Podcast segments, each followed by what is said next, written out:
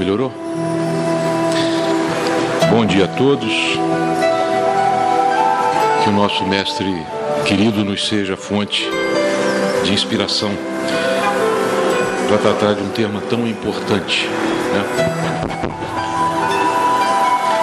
Nós sabemos, normalmente nós sabemos e vivemos que cada encarnação, reencarnação que a gente tem no planeta, nos é permitida uma oportunidade de voltar, de reiniciar, de refazer. Se a gente desajustou muitas coisas, temos a oportunidade de reajustar. Se a gente destruiu alguma coisa, nós temos a oportunidade de reconstruir.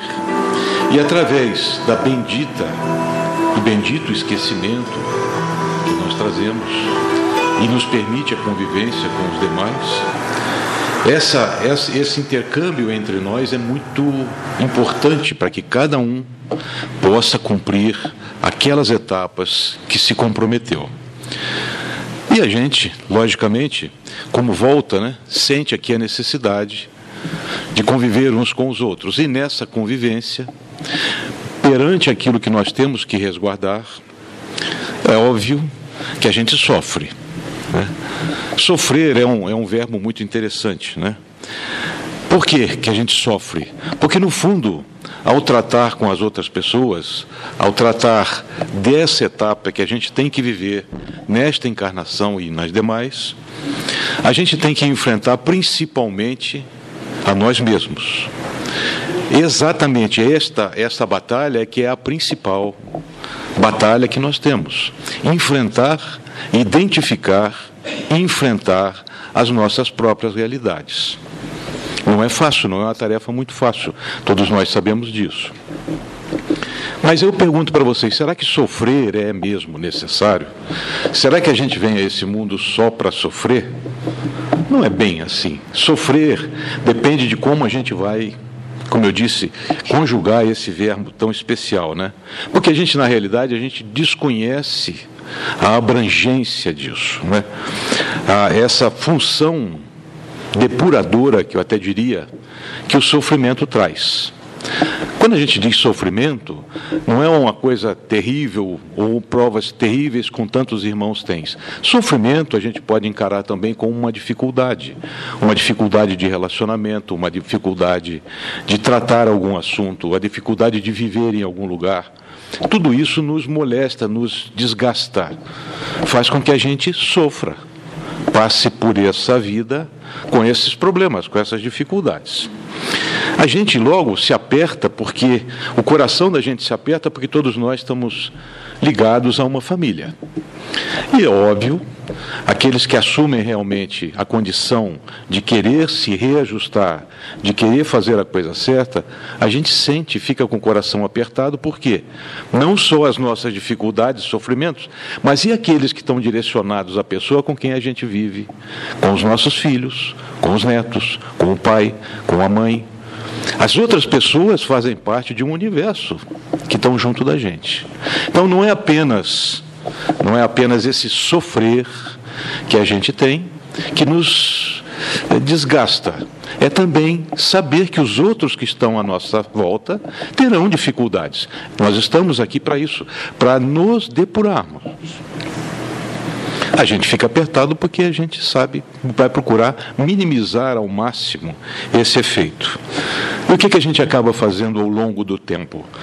Para a gente viver bem, na nosso, no nosso conceito, a gente acaba criando fórmulas, receitas de bem viver, né? que muitas vezes extrapolam até o que a própria doutrina diz, para que a gente possa ter ações perante a vida que, na nossa maneira de ver, são corretas. Tendo em vista isso que eu falei com vocês, que a gente fica preocupado com os demais, muitas vezes a gente encara a nossa vida presente de uma maneira que ela esteja preparada para as dificuldades que a gente vai ter e daqueles com quem a gente convive. E com, com base nisso, como eu disse, a gente toma decisões. E essas decisões, ou essas intenções, nem sempre são as mais é, indicadas. O que eu vou contar para vocês aqui agora, eu ouvi numa palestra do Divaldo Franco. E achei que era perfeito para o nosso caso, porque é mesmo, é referente ao nosso caso, que tem muita, existe muita dúvida na nossa sociedade sobre a eutanásia. A eutanásia é uma misericórdia?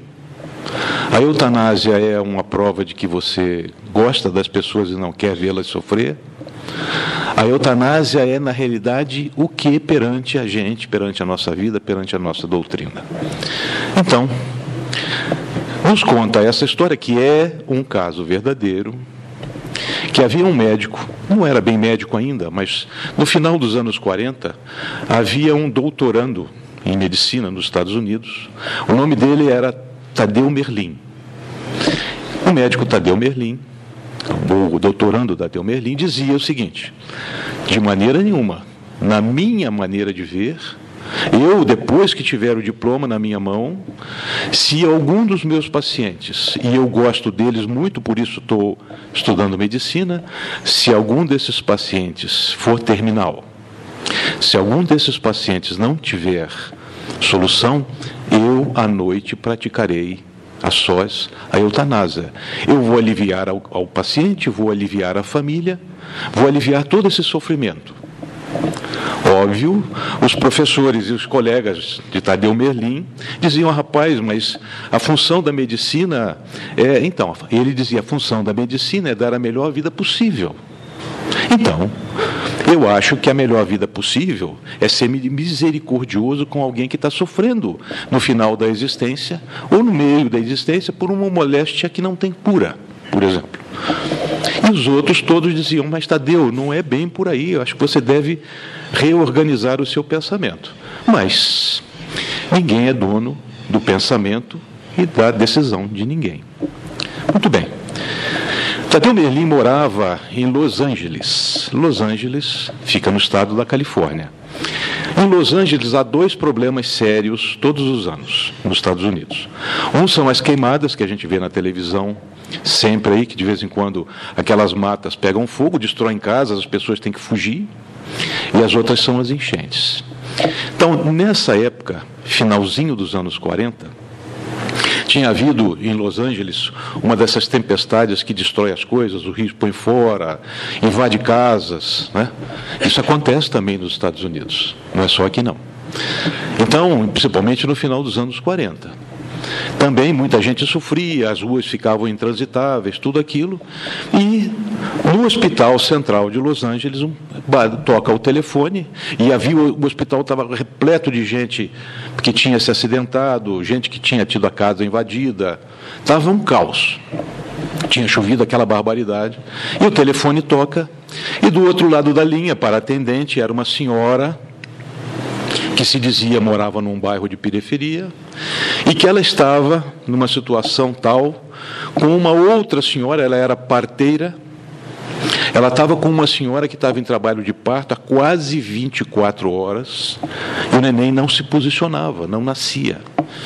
E ela pedia, né? Se, ela podia, se alguém poderia levá-la, pegar, uma ambulância poderia pegar essa senhora e levar ao hospital, porque a criança não se posicionava. E ela dizia: ela vai falecer e a criança também, eu não tenho mais recursos. E aí a atendente dizia: mas senhora, o hospital o hospital está superlotado, nós não temos mais condições. Aí e não, não há mais leito, não podemos fazer nada. Mas e a, e a senhora, a parteira, insistia: mas por favor, alguém pode, não pode vir alguém nos ajudar? Essa senhora vai morrer aqui.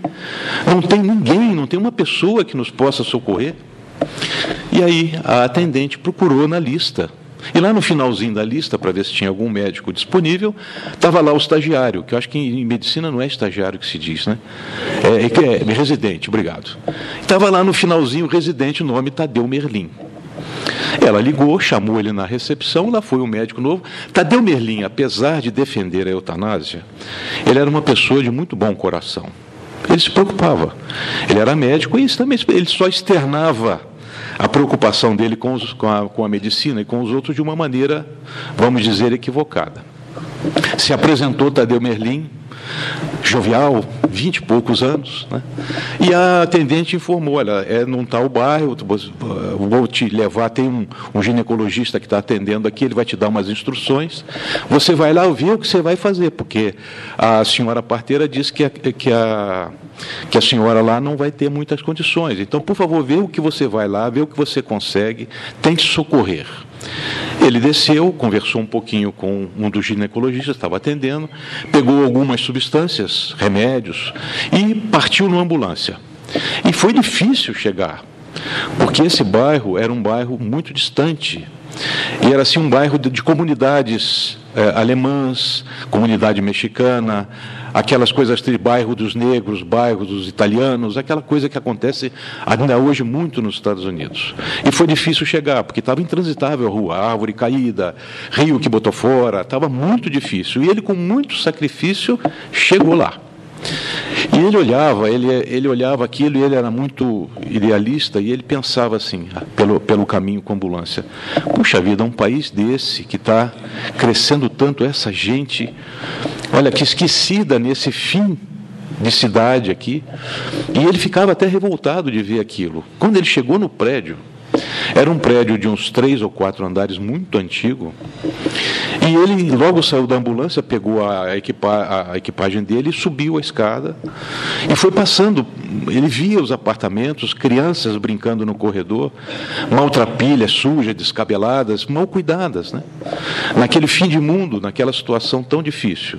Até que ele chegou ao terceiro andar e quando abriu a porta, estava lá uma senhora sobre uma cama de ferro, a parteira ao lado, e ele viu na senhora um aspecto não muito bom, quase 24 horas, um sofrimento terrível. Ele disse: Bom, mas o que, que eu vou fazer aqui? Foi, olhou. E a senhora parteira logo veio dizer: Olha, essa senhora aqui, eu, é, ela está aqui há 24 horas, ela está tendo um, um, um, problema, ela, a criança muito nervosa, a criança não se movimenta. Mas eu, aí as pessoas sempre nessa hora, não sei se por nervosismo ou não, mas põem para fora muita coisa. Aí eu falei com ela, era mãe de sete. Ela é mãe de sete filhos e insistiu em ter mais esse oitavo.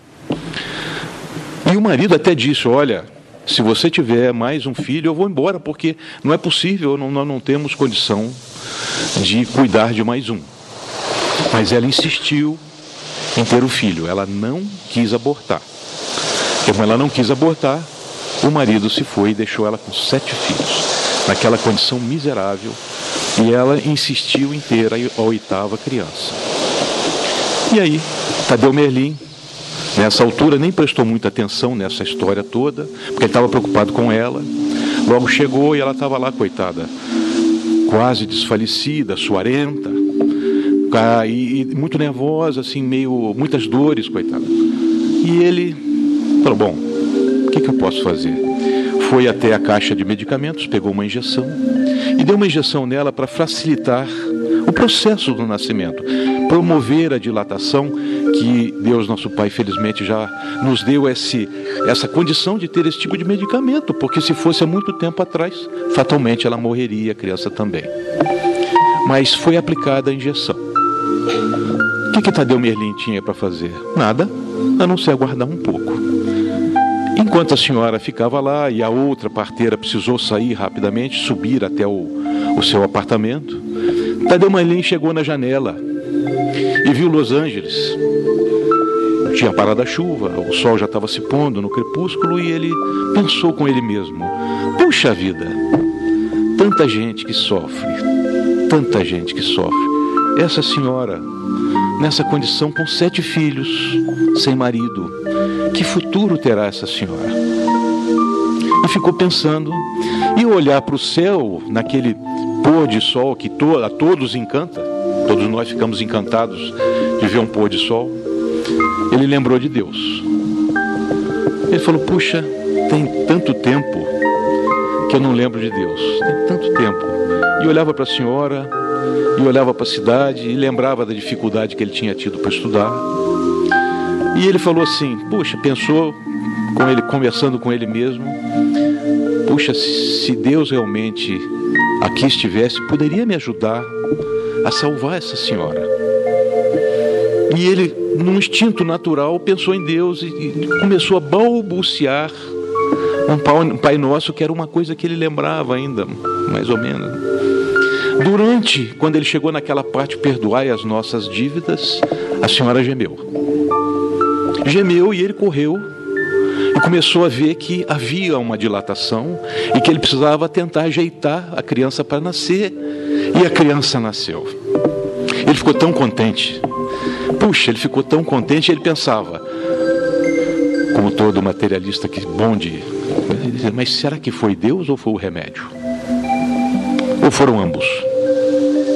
O fato é que ele estava tão contente de ver a criança nascer, de ter cumprido a missão dele, que ele ficou ali, ajeitou, pegou uns panos ruins lá, sujos, onde estava ali perto da cama, colocou aquela criancinha ali, cortou o cordão umbilical, começou a limpar ela, colocou sobre uma base de jornal. A vida é assim. Uma base de jornal, aquela criança tão novinha, né? E a senhora desfalecida, coitada, ele acabou de tratá-la e tudo. E falou: É, puxa vida, valeu a pena. Estava até se sentindo bem com isso.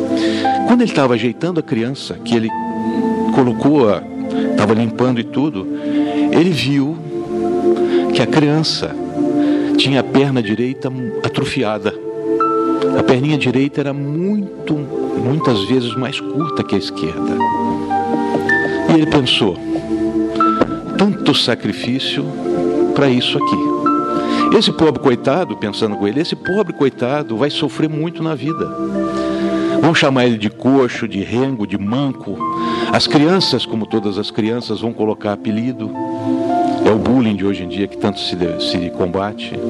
Essa criatura vai sofrer uma barbaridade na vida filho de oitavo filho de uma senhora miserável que não tem o que lhes dar de comer. O que, que essa criança vai fazer no mundo? Aí veio aquela ideia nociva. Eu podia dar-lhe a eutanásia. Eu podia livrar esse pequenino ser desse desse monte de problemas que ele terá na vida. Eu vou livrá-lo dessa condição. Se eu der a ele a eutanásia, eu livro, eu livro a senhora desse problema, livro a ele desse problema, livro a todos que vão ter que conviver com ele, vão ter que ele provavelmente vai ficar sendo tão humilhado, tão xingado que poderá reagir, poderá matar alguém e foi construindo aquela coisa terrível na cabeça, foi lá na, na, na, na, bolsa de instrumento, pegou uma solução que seria de eutanásia, colocou numa seringa, mas quando ele ia aplicar, ele, ele conta, isso é um fato verdade, verídico que eu estou dizendo, essa história é verídica. Ele diz que como se ouvisse a voz de alguém dizendo assim: Mas o que, que você tem com isso? Está te dando o direito de fazer isso?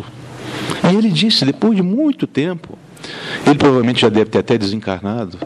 Ele dizia: Mas quem está te dando direito? Se ele vai ser manco, se ele vai ser humilhado, se ele vai ser xingado, é problema dele, tu não tem nada com isso. Ele disse que, como que ouviu isso, e sentiu um arrepio assim, tão. que pegou aquela injeção, enfiou dentro da mala e. pum! sumiu.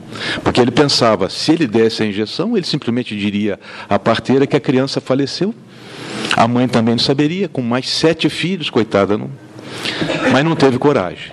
Ele não teve coragem de aplicar aquele remédio que seria a eutanásia, para livrar a mãe e a criança do sofrimento. Pegou, voltou, estava fazendo, anotou o que precisava anotar, deixou alguns remédios escritos numa, numa receita que não tinha a menor ideia se a senhora poderia ou não comprar, e saiu e voltou para o hospital. No fundo, ele tinha cumprido a missão dele. E Tadeu Merlin foi, concluiu o curso, se doutorou, fez pediatria, ficou famosíssimo, como todo médico famoso nos Estados Unidos fez fortuna, porque lá o sistema de saúde é muito caro, ficou rico, né? casou-se, a história típica do americano, casou-se, teve uma filha linda, que eram os olhos dele e da esposa. Essa filha também estudou medicina, para a alegria dele, não é? também estudou medicina, concluiu o curso, tornou-se médica como ele. Ele ficou tão contente, casou-se com outro médico americano. A vida dele era maravilha, ele era só alegria. Ele, ele já tinha tanta condição e tantas posses que onde ele morava, ele mandou construir uma casa igual a dele só para abrigar lá a filha, o genro. Porque ele queria que morassem todos juntos. E assim ele fez. A vida dele e as mil maravilhas. Qualquer semelhança é mera coincidência. A gente tem sempre que estar preparado para todas as surpresas da nossa vida, mesmo que a gente ache que está tendo tudo às mil maravilhas. Muito bem, a filha casou-se com outro médico e tiveram uma filhinha que chamava Bárbara, a coisa mais linda. Aquela lourinha pequenininha, de olhos claros, um sonho de menina. Imaginem o vô, o vô, como todo vô, babava para a Bárbara, né? ficava louca, né? louco de alegria com a Bárbara. Muito bem. Bárbara foi crescendo, crescendo. Ele enchia, ele a senhora enchia de atenção Bárbara, cuidava dela. Né? Vivia ali até que, quando Bárbara fez mais ou menos quatro anos, um dia, os pais, a filha e o genro, disseram que iam até o teatro na cidade e pediram que ele e a esposa ficassem com Bárbara. Muito bem, eles ficaram muito contentes, porque era uma oportunidade de dar com os netinhos. Muito bem, ficaram lá e durante a noite, já era mais ou menos uma meia-noite e meia, para uma hora, o telefone toca na residência dele. Quando tocou o telefone, uma voz assim taciturna, do outro lado pergunta se era realmente o doutor Merlin. Ele disse: Sim, sim, sou eu, sou médico. O doutor poderia vir até o necrotério municipal. Houve um acidente. Com a chuva que caiu, um carro derrapou, bateu na encosta e caiu na pirambeira lá e explodiu em seguida. Então houve, faleceram duas pessoas. Nós achamos, mexemos no carro, achamos aqui uma agenda com alguns telefones, e esse inclusive é o seu, com seu nome. O senhor é o doutor Merlin, falou, sim, sou eu. Então, o doutor Merlin pegou o carro e foi até o necrotério da cidade. Chegando no necrotério da cidade, logo o atendente levou para reconhecimento e, ao reconhecer, doutor Tadeu Merlin descreve na sua narrativa que ele jamais conseguiria dizer a qualquer pessoa o tamanho da dor que ele sentiu. Jamais. Ali estavam a filha e o genro. Naquele acidente eles tinham falecido, tinham morrido carbonizados. E aí ele se viu diante dele, da esposa, a cuidar de Bárbara. Os filhos se foram. Aquela vida de intenso brilho, de tanta alegria, repentinamente se modificou. E ele sentia que no coração dele faltava alguma coisa, porque nessas horas a gente fica quando acontece alguma coisa assim, principalmente os imprevistos balançam muito com a gente. E um desta magnitude, senhores hão de imaginar o que foi a vida de Tadeu Merlin meses após esse incidente. O tempo é o senhor de todas as soluções. Quando Bárbara ia fazer cinco anos e ela ficava sempre perguntando: Vovô, cadê o papai? Cadê a mamãe? E eles diziam: Ah, papai e mamãe foram fazer uma viagem para longe, mas eles não voltam nunca. Lá na escola, quando tem festividade do dia do pai, dia da mãe, eles nunca vêm para ficar comigo. Por que, que você e a vovó e eles não vêm? Coisas das crianças que a gente tem que apesar de doer no nosso coração, a gente tem que ir administrando numa situação dessas. O que ele iria fazer? Muito bem, quando ela ia fazer cinco anos, eles programaram uma festa de aniversário para ela na casa do Dr. Merlin. Quando deu quatro horas da manhã do dia da festa, o Tomelinho ouviu Bárbara chorando. Ele correu lá, ela estava com um pouco de febre, deu a ela um remédio, a febre amenizou, sete horas ela estava bem, continuamos a, as preparativos, continuaram os preparativos para a festinha, às nove horas a, a febre voltou.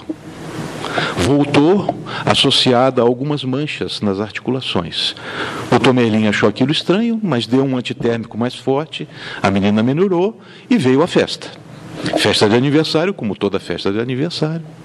Só que no meio da festa de aniversário, antes do famoso parabéns, que a gente diz, ele procurou por Bárbara e não viu. Começou a procurar por ela e achou Bárbara sozinha, tilintando de frio, com a febre terrível, num banco no jardim, no canto. Aí ele se preocupou realmente, porque ela estava com quase 40 graus de febre. Para uma criança de 5 anos, é muito perigoso. Óbvio, a festa acabou, levaram Bárbara para os aposentos. Ele não sabia o que era aquilo, não sabia o que fazer, chamou um colega, também pediatra.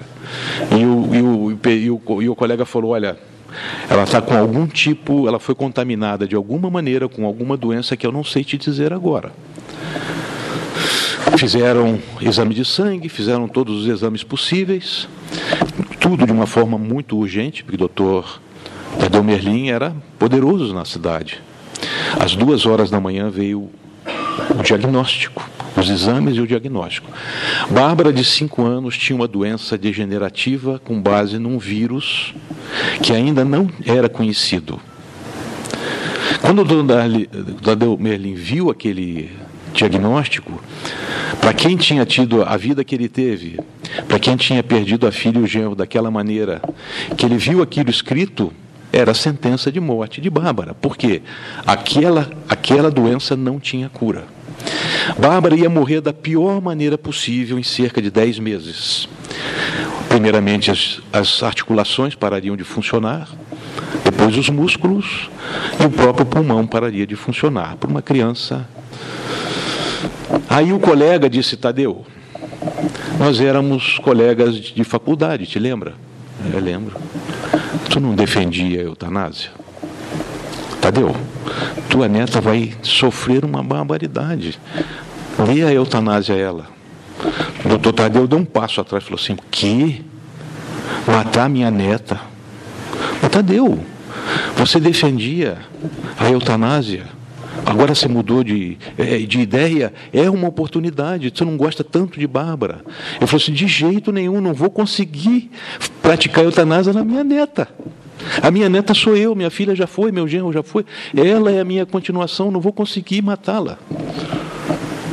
Bom, ele falou assim: então vamos fazer o seguinte: vamos até uma clínica famosa aqui nos Estados Unidos. Lá tem alguns doutores bons. Eles podem talvez tentar te ajudar alguma coisa. Eu acho que não tem jeito. E o doutor Tadeu, no fundo, também sabia que não tinha jeito. Mas ele foi. Quando chegou lá, o médico disse a mesma coisa: Tadeu, sem chance, ela não tem a mínima chance. Se o colega disse 10 meses, eu te diria 6. Ela não tem nenhuma. Isso, esse, esse, esse aspecto virulento, não há vacina, não há estudo, não se conhece. Isso ataca um, uma, uma criança em um milhão. Infelizmente, aconteceu com Bárbara. E o doutor Merlin pensou o quê? O que eu vou fazer? E ele falava para o colega, então me dê o nome de alguém. Ele falou assim, mas Tadeu não tem. Me dê, me engana. O que eu não posso é ficar parado ver minha neta falecer dessa maneira. E ele então falou: ah, em Hamburgo tem um, tem um médico que talvez possa te ajudar. Ele pegou, foi até Hamburgo. Chegou a Hamburgo, o médico de lá disse: Olha, doutor Merlin, é uma judiação o senhor está movendo a sua neta daqui para lá, de lá para cá, porque ela não tem nenhuma chance. O que fazer? Como cada um de nós se comportaria numa vida assim? Num país de primeiro mundo, com condição financeira de sobra, como fazer? Ele, Tadeu Merlin, que defender a eutanásia com tanta veemência. E ele não, não, não, não, não se conformou e falou com o médico alemão, falou assim, olha, me dê o nome de qualquer um que você conheça, mas eu não vou ficar aqui assistindo minha neta falecer. O médico alemão falou: Tadeu, eu me correspondo com um médico compatriota seu. Ele vive no estado do Novo México. E ele tem, ele estuda coisa de vírus, essa coisa toda, em crianças, em adultos. Por que você não vai lá? É uma última tentativa. E ele foi. Voou de volta para a América, alugou um, um avião, que naquela época era uma pequena fortuna, para ir lá no médico no Novo México. Chegou lá, uma cidade miserável, no meio do deserto, calor, poeira. Ele já se arrependeu, falou: Puxa vida, meu Deus, eu, eu já estou com a barba nessa situação, ainda vem para esse lugar terrível, como é que eu vou fazer aqui? Já estava lá, foi lá ter com o médico. Doutor Müller. Doutor Müller. Muito bem. Foi lá, chegou, bateu na porta, a atendente veio, ele falou assim, eu sou o doutor Tadeu Merlin, eu tenho uma consulta urgente com o doutor Miller, por favor, ele deve estar me aguardando. Ela falou, só um minutinho que ele está terminando aqui, já vai atender o senhor. Cinco minutos, ah, pode entrar. Ele entrou com a esposa, um outro enfermeiro carregando Bárbara, que gemia, tadinha, já estava numa situação muito difícil, respirava com certa dificuldade.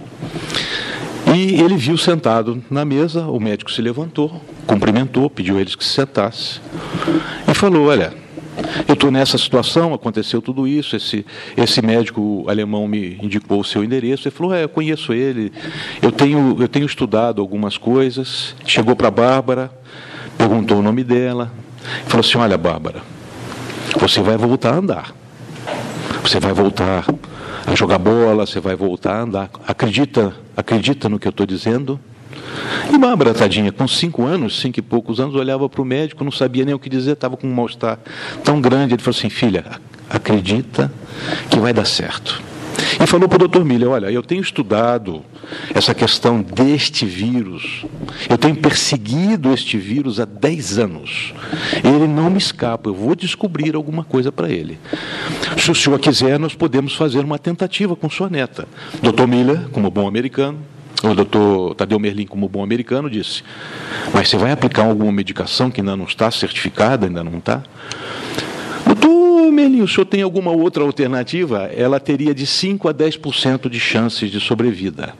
Bom, doutor Merlin disse: bom, para quem tinha zero, ter de 5 a 10% de chances de vida é uma benção. Vamos tentar. O senhor concorda? Vamos. Eu falei assim: olha, eu desenvolvi aqui mesmo uma vacina, nós vamos tentar uma vacina, eu faço um tratamento alternado, com banhos frios, banhos quentes, vamos indo, que eu acho que a gente possa até conseguir alguma coisa. Tenho tido bons resultados. O doutor Merlin falou: bom, não tenho outra alternativa. Aí ele chamou a atendente, pediu que colocasse Bárbara na sala ao lado, e ao chegar, ao se dirigirem para a sala, que saiu, quando ele saiu de trás da mesa, como o Chico está aqui assim, quando ele saiu de trás da mesa e se dirigiu à sala de exames, é, doutor Tadeu Merlin viu que o médico era manco. O médico era manco. Ele ficou até constrangido, assim. Aí o doutor Miller falou, é, pois é, o senhor está vendo? Eu sou manco da perna direita usava aqueles sapatos ortopédicos grandes, pesados, com uma sola alta assim. Pois é, pois é, deixa eu ver, eu, eu sou conhecido aqui como doutor Manco. Aqui ninguém ri de ninguém. Eu sou manco, a enfermeira não enxerga bem, os, os, os é, enfermeiros têm problemas. Aqui ninguém ri de ninguém, porque aqui todo mundo é deficiente físico. Aqui todos nós somos iguais. Ninguém ri de ninguém. Eu estou aqui, fiquei aqui, porque aqui precisam de mim. Aqui eu me dedico, aqui eu tenho o meu lugar, aqui eu tenho. E, ele falou, e, e o médico falou assim, mas o que o senhor é, sempre viveu aqui? Ele falou assim, não. Eu nasci, eu sou o oitavo filho à vida.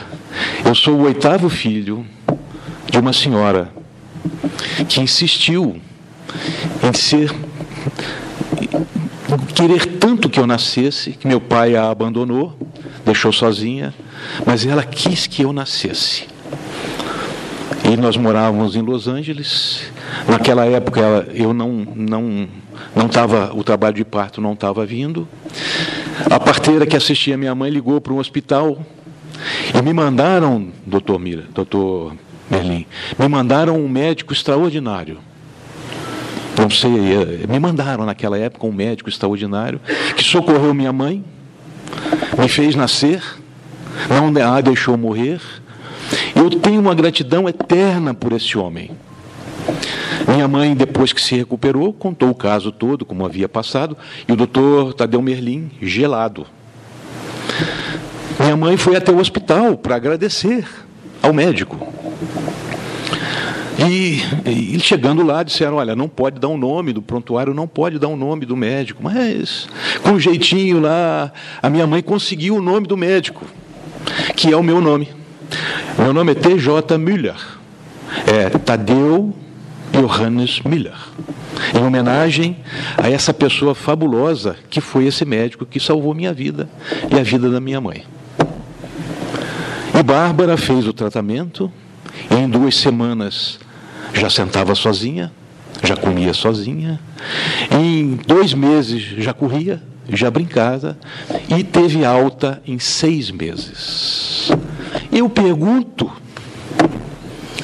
a cada um de vocês, eu pergunto, o que que nós, nós, sabemos da vida para tomar uma decisão como ele, como ele ia tomar na hora do parto. Eu pergunto a cada um de vocês: se ele tivesse exercido a, a sua eutanásia, querendo livrar a família, a mãe, a todos aqueles daquela dor, daquele problema, o que teria acontecido com Bárbara? Ele teria cortado a única esperança da neta sobreviver. E eu pergunto de novo para vocês: que que que nós conhecemos da vida para saber o que é certo, o que é errado, o que precisa, o que não precisa? Como alguém disse a ele na hora do... O que que você tem com isso? O que, que você tem que saber de tomar decisão pelos outros, de terminar a vida de alguém? Quem é você para tomar uma decisão deste tamanho? Não é fácil. A eutanásia, gente, ela é prima e irmã do aborto. Porque ambos interrompem a vida. E uma vida que poderia ser de brilho, poderia ser de dor, mas também de brilho, de esperança, de oportunidade, de recomeço, de reconstrução. Então, o aborto não deixa que ela comece e a eutanásia a interrompe. Mas quem somos nós para interromper uma vida? Para ela começar ou para ela terminar? Quem somos nós? No fundo, será que a gente não pensa como o doutor Merlin? Ah, não, mas eu sou favorável à eutanásia porque eu vou livrar a família, eu vou livrar a todos desse dor, desta perda, desse. Mas será que é isso mesmo? A gente tem que se preparar, Chico Xavier já dizia, você não pode começar agora uma nova existência, nesse instante, mas se modifique e tenha um novo fim. Então, nós já estamos a um caminho. Se nós nos modificarmos já, nós poderemos melhorar muito este resto de caminho e preparar bem um novo caminho. Então, a dor muitas vezes ela é necessária. A dor muitas vezes, muitas vezes precisa, porque ela é uma regeneração. A gente não consegue ainda entender a abrangência daquilo que é o sofrimento. Nós entendemos o que é o sofrimento, qual é a necessidade do porquê das coisas. Cada pessoa tem uma história, cada pessoa tem um passado, cada pessoa tem alguma coisa de si que precisa corrigir. E o que, que você tem com isso, com ela? É dela a vida. E a gente, como eu disse no início, a gente sempre está preocupado com aqueles que nos envolvem. Sempre querer minimizar a dificuldade deles, sempre querer ajudá-lo, ótimo. Mas as decisões são individuais. Nossas, nossas decisões são nossas. E a cada decisão corresponde uma responsabilidade. Aquilo que você decidir e fizer é sua responsabilidade, de ninguém mais. Tadeu Merlin interrompeu o processo de eutanásia, que seria, na visão dele, uma bênção para aquela família, e com isso deu a sobrevida à sua neta Bárbara. Ele teria jogado tudo isso fora. Gente, vocês sabem que na Europa já existem países que oficializaram, tornaram oficial e plenamente liberada a eutanásia. A Holanda permite a eutanásia. E há duas situações que ele chama de eutanásia ativa, que é aquela quando até o próprio paciente pede para que haja eutanásia, e a eutanásia passiva. Essa é triste. Porque muitas vezes, quando as pessoas têm Alzheimer, quando não reconhecem os outros, muitos praticam a eutanásia passiva para se ver livre do problema. Isso está causando na Europa um problema tão grande que na, uh, países como isso ainda não está liberado, como a eutanásia não está liberada, por exemplo, como a Alemanha.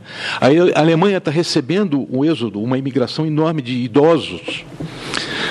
E eles carregam nas, nas roupas, dentro da roupa, em alguns documentos, dizendo assim: eutanásia não. Daí eu tirei o título: eutanásia não. Eu não quero ser morto. Imaginem o tamanho disso. Nós ainda estamos com a cabeça que o doutor Tadeu Merlin tinha lá no final dos anos 40. Então é muito difícil, gente. A gente precisa ter consciência do quanto a vida vale. Né? Por quê? Lendo as obras de André Luiz, se você interrompe um caso desse como uma eutanásia, se você interrompe a vida, todos nós sabemos ou estudamos não interessa se superficialmente ou se profundamente que todos nós estamos ligados. O perispírito está ligado ao nosso corpo físico por um cordão fluídico. E romper esse cordão leva um tempo, leva um processo, mesmo numa morte natural. Vocês imaginem em alguém que está vivo, que precisa ter algumas soluções na sua existência, alguém, alguém, a título de misericórdia, vai e aplica a eutanásia. Como é que fica essa pessoa presa a um corpo que morreu e não consegue se desvencilhar facilmente? É muito complicado, gente. Eu pergunto, eu, hoje eu estou perguntando, eu pergunto outra vez. Muitas vezes, será que isso, em vez de misericórdia, não é para diminuir o trabalho de assistência com essa pessoa? Será que muita gente não quer se ver livre do problema? Será que é realmente por misericórdia ou por querer? Não, sabe que não vai ter tempo, que vai ter que se envolver. Nós não sabemos qual é a nossa ligação real com aquela pessoa. Nós temos um tio na família, ele era uma pessoa fabulosa, se movimentava. Ele mora no, vive no Rio de Janeiro ainda. E ele era uma pessoa alegre, extrovertida, trabalho, trabalho manual fantástico, uma pessoa sempre alegre. Teve um AVC e há nove anos ele vem definhando, definhando, definhando. Ele está sobre uma cama, alimentado pelo, por uma, uma, uma, uma coisa, uma fístula, não sei o que é, no, no umbigo, com o remédio, não conhece ninguém, está em cima daquela cama vegetando. E aí eu pergunto: vai aplicar eutanásia? Se vocês vissem o ambiente que se forma ao redor dessa situação, desse lar, dessa casa, você vê que todos ali estão intimamente ligados àquela situação. Aquilo precisa acontecer. De que forma? Do porquê? Não nos interessa. Interessa a ele, interessa a esposa, interessa aos filhos. Ah, mas é injusto. É um direito seu de achar que é injusto, mas é mais justo do que qualquer outra coisa. Então, meus amigos, não adianta a gente gerar um estado de revolta, não adianta a gente querer achar que isso é um, um revanchismo, não é que essa situação está acontecendo. Ah, mas você disse que espiritismo não é olho por olho, dente por dente. Não é. Não é. Se você tirou a vida de alguém, você não vai morrer por tirar a vida de alguém. Você vai lutar por preservar a vida de alguém. É diferente. Então, nós, em resumo, nós não temos direito de tirar a vida de ninguém. O espírito André Luiz fala o seguinte sobre a eutanásia. Olha bem, André Luiz. Quando passardes ao pé dos leitos de quantos atravessam prolongada agonia, Afastai de imediato do pensamento a ideia de desacelerar a morte. André Luiz. Ladeado, ladeando esses corpos amarrotados e por trás destas bocas mudas, benfeitores do plano espiritual articulam providências, executam encargos nobilitantes, pronunciam orações ou estendem braços amigos. Ignorais, por agora, o valor de alguns minutos de reconsideração para o viajante que aspira a examinar os caminhos percorridos antes de voltar ao lar. Se não vos sentis capacitados a oferecer-lhes uma frase de consolação ou o socorro de uma prece, afastai-vos e deixai-os em paz. As lágrimas que derramam são pérolas de esperança com que as luzes de outras auroras lhes rociam a face. Então, companheiros do mundo que ainda trazeis a visão limitada dos arcabouços da carne, por amor aos vossos sentimentos mais caros, dai consolo e silêncio, simpatia e veneração aos que abeiram ao túmulo. Eles não são múmias torturadas que os vossos olhos contemplam, destinadas à lousa que a poeira carcome. São seus irmãos, filhos do céu, preparando o retorno à pátria, prestes a transpor o rio da verdade que um dia tu também irás transpor. Essa mensagem de André Luiz nos faz resumir esse tema tão importante. Nunca devemos imaginar em cessar a vida de quem quer que seja, a troco de misericórdia, a troco de benevolência, a troco de nada. Nós não sabemos a história de cada um.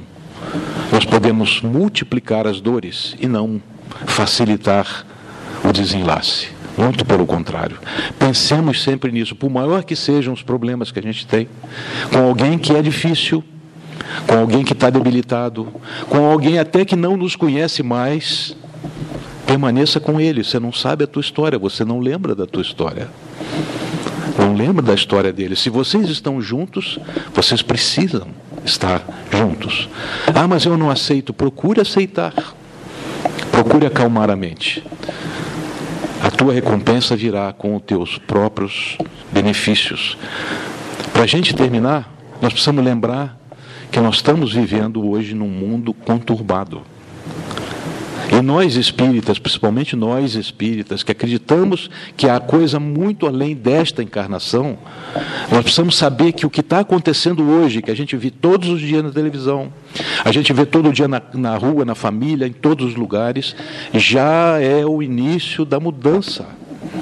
E nós temos que colaborar com ela. Mudando o quê?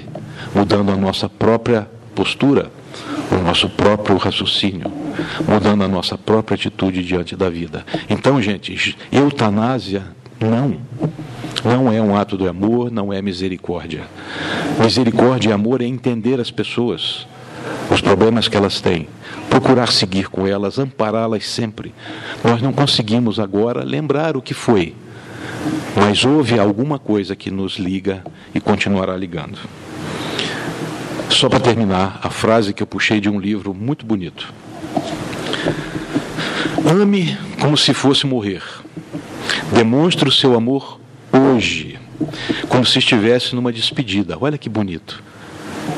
Não adie o amor, o olhar bom, um abraço, uma palavra, um beijo. Não adia. Um dia sem amor é um dia perdido. Somos espíritos imortais, é verdade, mas a experiência na Terra tem prazo de validade. Não vamos desperdiçar o tempo, o tempo não é infinito. A nossa vida, sim. Este tempo não é infinito. É a nossa oportunidade. Busquemos entender, busquemos parar e observar. Aquilo que Tadeu Merlin entendia e que mudou totalmente, pode acontecer na nossa vida. Amanhã, daqui a um mês, daqui a um ano, não se sabe. Assim como ele foi surpreendido pela dificuldade e que pôs à prova tudo aquilo que ele defendia, também nós podemos um dia estar de frente de uma situação que vai exigir da gente tranquilidade, pensamento, paz de espírito e suporte da espiritualidade. Felicidade a todos, enorme domingo, com muita alegria, com muita paz, e que todos nós mantenhamos acima de tudo Jesus no coração.